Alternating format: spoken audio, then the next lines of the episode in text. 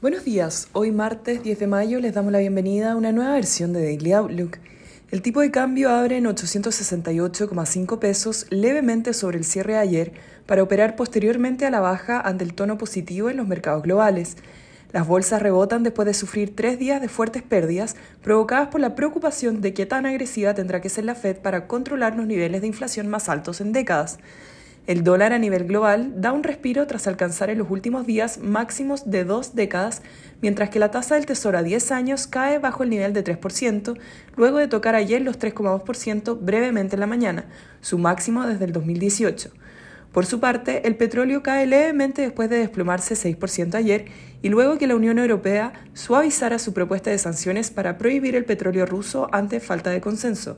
Esta semana el mercado estará atento a la publicación del IPC en Estados Unidos mañana y a una serie de exposiciones de distintos miembros de la Fed el día de hoy.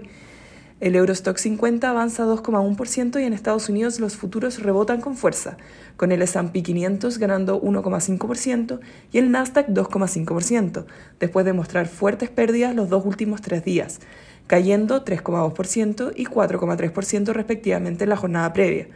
Por su parte, Asia cerraron mixtas, con el Nikkei bajando 0,6%, la bolsa de Hong Kong 1,8%, mientras que el CSI 300 de China avanzó 1%.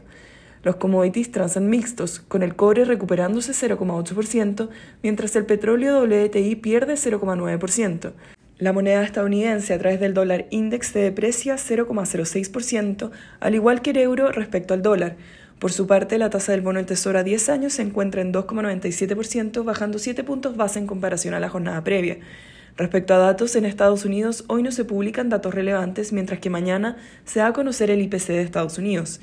El tipo de cambio opera en 865,3 hasta ahora, con el dólar a nivel global plano, el cobre levemente al alza y las monedas emergentes positivas. En cuanto a los técnicos, de confirmar la ruptura de 865, la próxima resistencia de 870, donde encontró un techo el lunes. Por su parte, a la baja, el principal soporte 862 y 855.